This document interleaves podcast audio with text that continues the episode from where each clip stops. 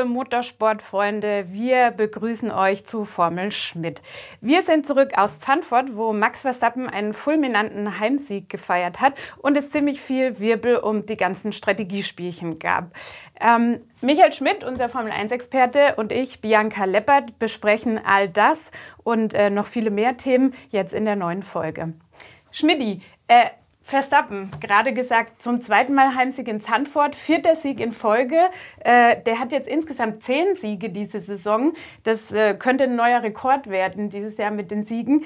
Ist der WM-Zug für die anderen schon abgefahren? Ist das jetzt gegessen? Ja, aber die, die WM ist gegessen. Es geht nicht mehr darum, wer Weltmeister wird, sondern wann er Weltmeister wird. Ich glaube, Singapur oder so, Japan, das sind so die ersten Möglichkeiten mathematisch. Äh, man kann sich im Moment gar nicht vorstellen, dass ein anderer gewinnt, um ehrlich zu sein. Mhm, okay.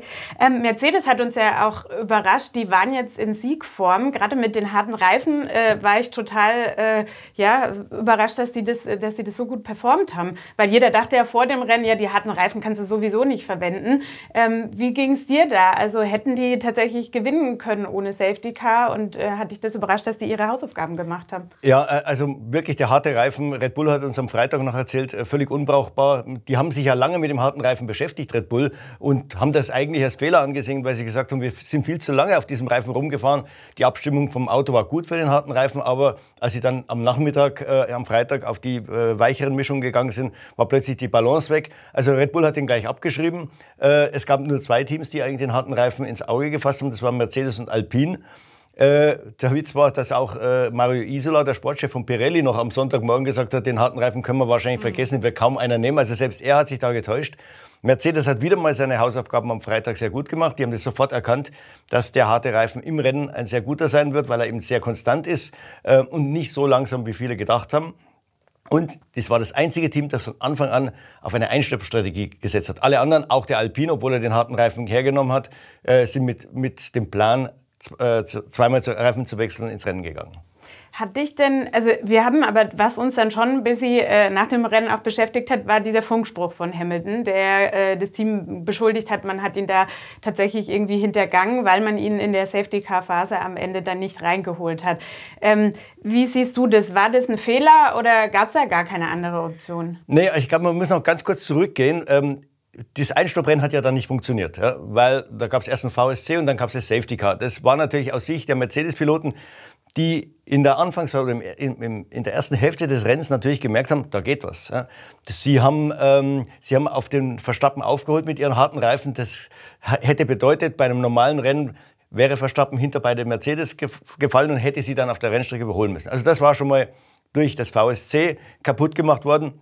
Und dann kam das Safety Car, was eigentlich Mercedes wieder eine Chance äh, zugespielt hat. Ähm, weil Verstappen natürlich musste Reifen wechseln. Das war viel zu riskant, dass er mit den dann älteren Reifen äh, gegen zwei Mercedes antritt. Und jetzt hat der Mercedes die Wahl. Was machen wir? Bringen wir auch beide rein? Lassen wir beide draußen? Holen wir nur einen rein? Und Mercedes hat sich für den Split entschieden. Und meiner Ansicht nach war das völlig richtig. Man gibt natürlich dem führenden Auto, und das war in dem Fall der Hamilton, die bessere Siegchance. Mhm. Man hatte am Morgen bei der Fahrerbesprechung, also bei der Strategiebesprechung intern äh, im Team gesagt, Leute, wir wollen nicht mehr immer nur Zweiter und Dritter werden, das sind wir heuer schon ein paar Mal gewonnen, wir wollen auf Sieg fahren. Macht ihr mit? Haben sie die Fahrer extra gefragt, die haben gesagt, ja.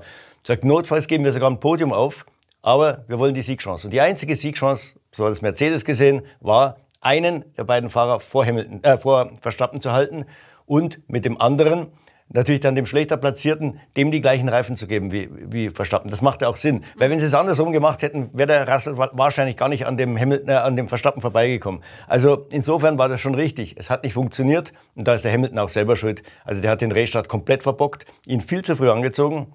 Hätte sich mal das Formel-2-Rennen anschauen sollen. Die haben alle viel, viel länger gewartet, logischerweise, also bis kurz vor dem Zielstrich, bevor die das Tempo angezogen haben, um dem anderen nicht den ganzen Windschatten zu geben. Und selbst der Russell war ja überrascht, dass der Hamilton so früh losfuhr. Der hat ja noch eine Lücke gelassen zum Verstappen, um sich ein bisschen Spielraum fürs Beschleunigen zu geben. Also er hat eigentlich den Verstappen, äh, den Russell auch noch ausgetrickst. So ist auch er. er. Der Russell war ja eigentlich derjenige, der den Verstappen beschäftigen sollte, sodass der den Hamilton nicht gleich angreift. Mhm.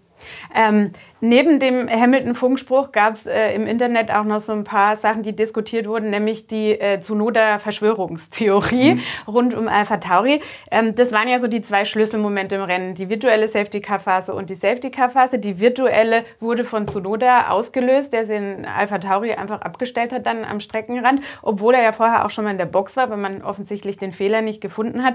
Was glaubst du, war da wirklich was dran, dass ähm, man da irgendwie das gesteuert hat, dass der in diesem Moment das Auto an einer ungünstigen Stelle abstellt oder ist das Quatsch? Ja, also sagen wir mal so, gesteuert in diesem Moment wurde das sicher nicht. Also meine, so blöd ist ja keiner. Also mhm. Red Bull würde nie sich in die Strategie jetzt irgendwie ja, nachprüfbar einmischen von, von Alpha Tauri, weil es ist ja heute alles transparent. Die FIA die kann die ganzen Funksprüche abhören, die FIA kann die ganzen Textmitteilungen sich durchschauen. Also so doof ist keiner. Was natürlich komisch war, dieser Ausfall oder dieses Stehenbleiben von dem Zunoda an einer Stelle, an der man dann den VSC geben musste, äh, das war schon komisch. Das kam perfekt für den Verstappen. Äh, weil, wie gesagt, Verstappen war eigentlich unter Druck. Die Mercedes haben aufgeholt. Er wäre hinter die beiden gefallen, hätte dann die Aufgabe gehabt, beide zu überholen. Dieses VSC hat natürlich dem Verstappen einen, sagen wir, halb gratis Boxenstopp zugespielt. Natürlich allen anderen auch. Die Mercedes konnten dann ihre Taktik nicht weiterfahren. Es hätte gar keinen Sinn gemacht, draußen zu bleiben. Erstens wären sie sowieso hinter Verstappen geblieben.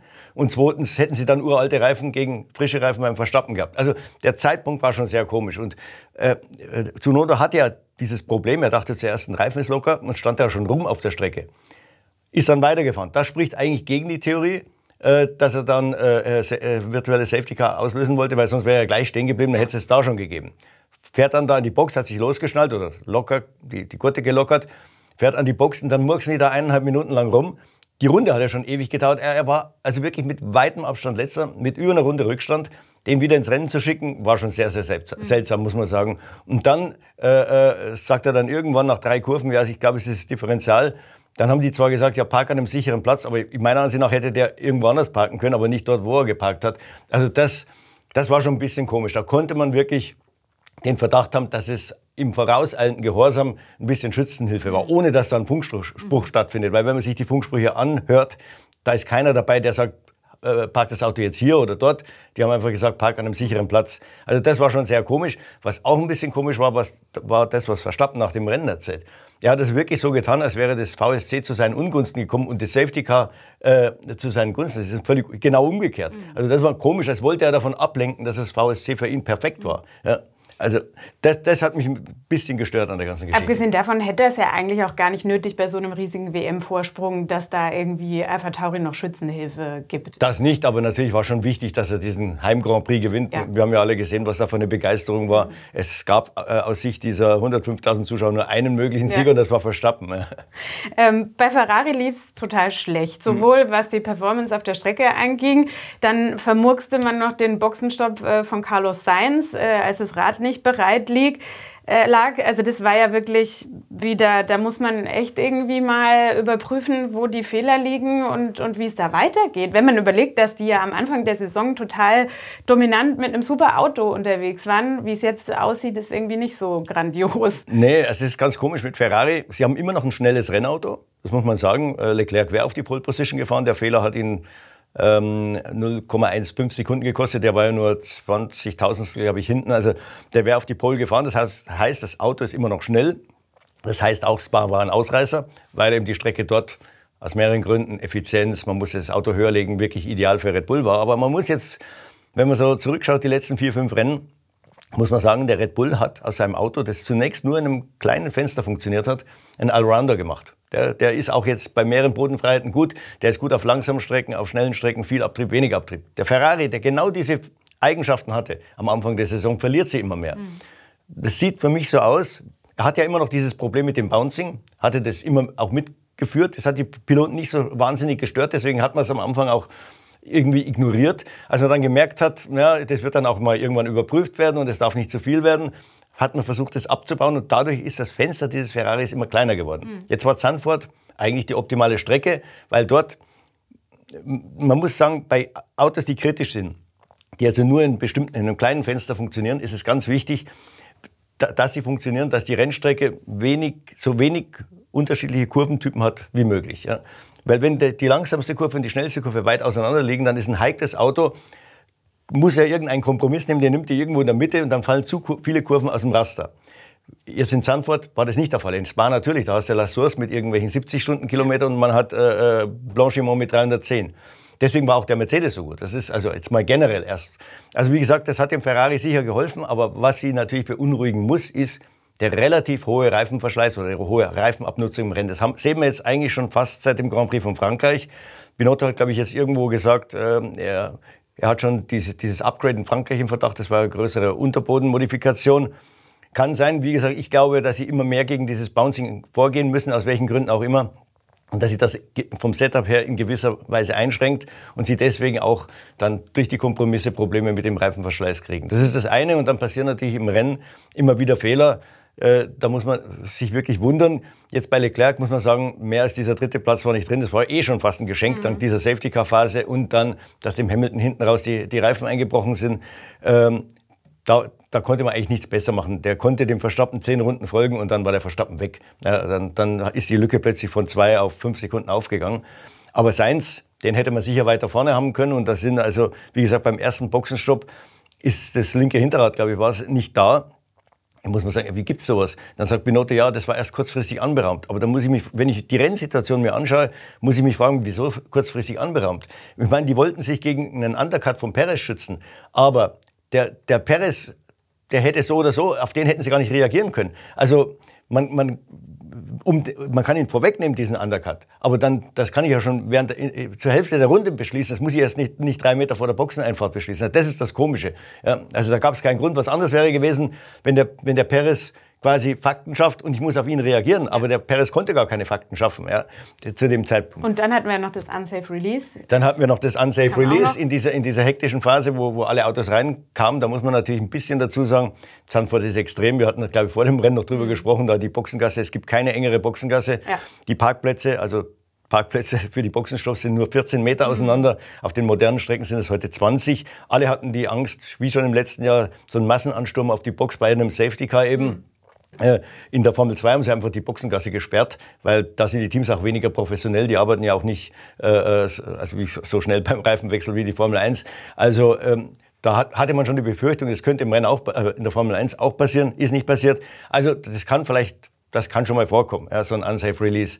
Äh, Sainz, hat ja auch gesagt, er hat eigentlich versucht, einem McLaren-Mechaniker auszuweichen ja. und dann dafür diese Strafe bekommen von fünf Sekunden. Also ja, kann man Ferrari genau. da in dem Fall weniger ja, einen Vorwurf machen. Wir haben, man hat ja auch gesehen, Perez bei dem ersten Boxenstopp äh, ist über den Schlagschrauber gefahren äh, von Ferrari. Wie gesagt, das ist wirklich sau eng dort.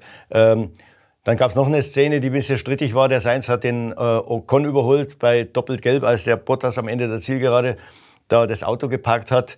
Da ging es, glaube ich, auch um 20 Zentimeter hin oder her. Äh, Alpin hat dann äh, einen Screenshot noch bei den äh, Sportkommissaren eingereicht und gesagt, Leute, schaut euch das an, der hat doch da überholt.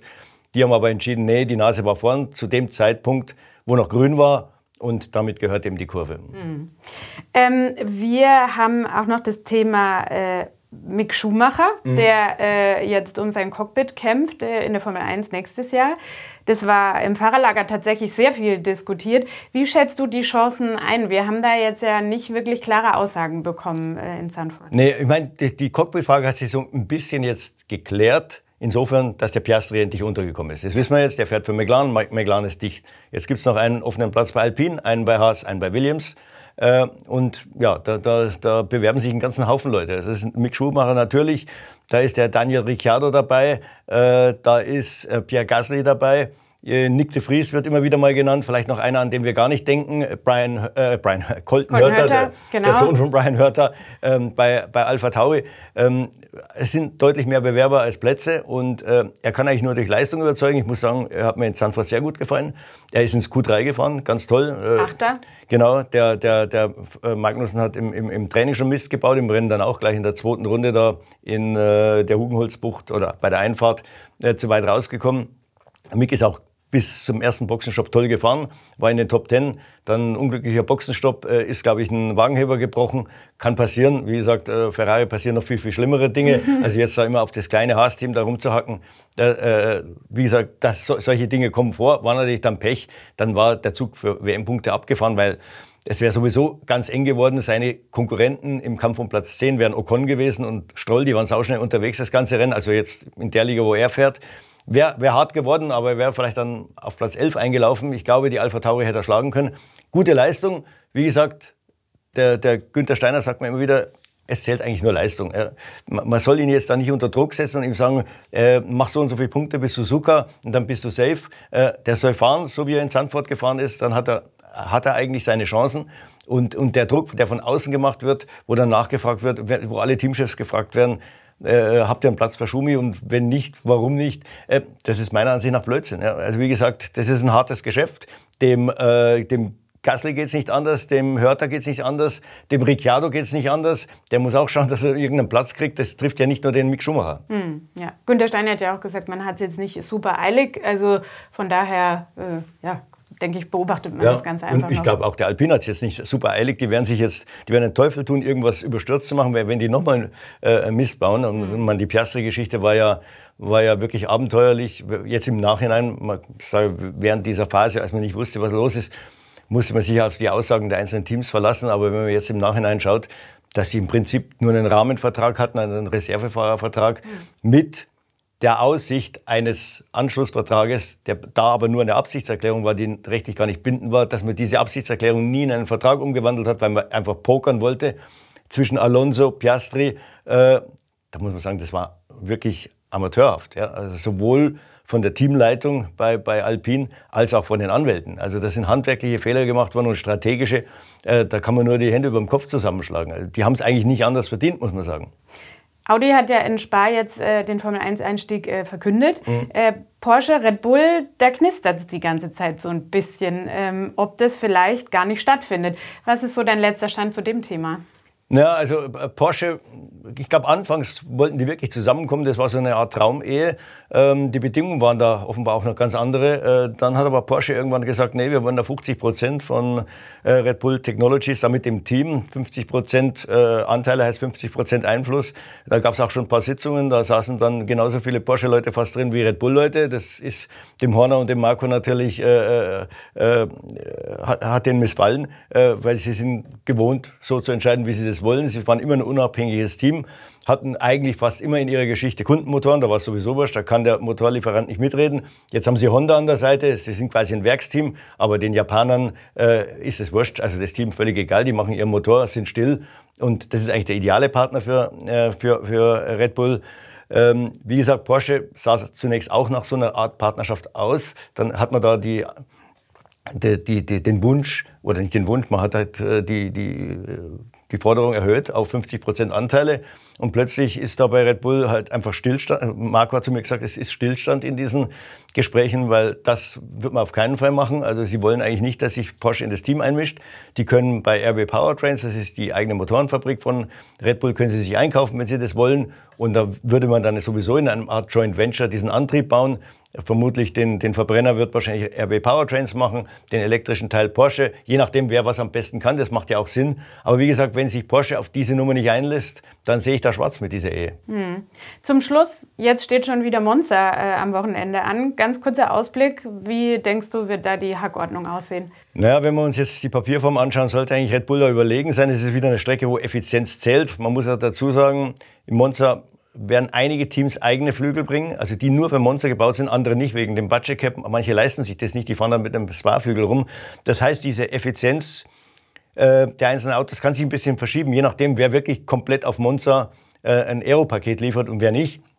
Wie gesagt, meiner, mein Favorit ist natürlich Red Bull. Äh, man darf Mercedes nicht unterschätzen, weil wir haben wieder eine Rennstrecke in Monza, wo die Kurventypen sehr, sehr ähnlich sind. Wir haben diese Schikanen dann und dann so zwei mittel, drei mittelschnelle Kurven Lesmo, Ascari, Parabolika, sonst ist da nicht viel Varianz. Wenn die das Auto gut hinkriegen für diese Kurventypen, dann kann der schnell sein. Das haben wir wieder gesehen. Der wird auch im Rennen wieder vom Reifenverschleiß her sehr gut ausschauen. Also äh, Mercedes wird auf jeden Fall Ferrari äh, da in Bedrängnis bringen. Und wie gesagt, Favorit ist, ist Red Bull. Hm. Ja, wir freuen uns jetzt schon äh, auf das nächste Rennen in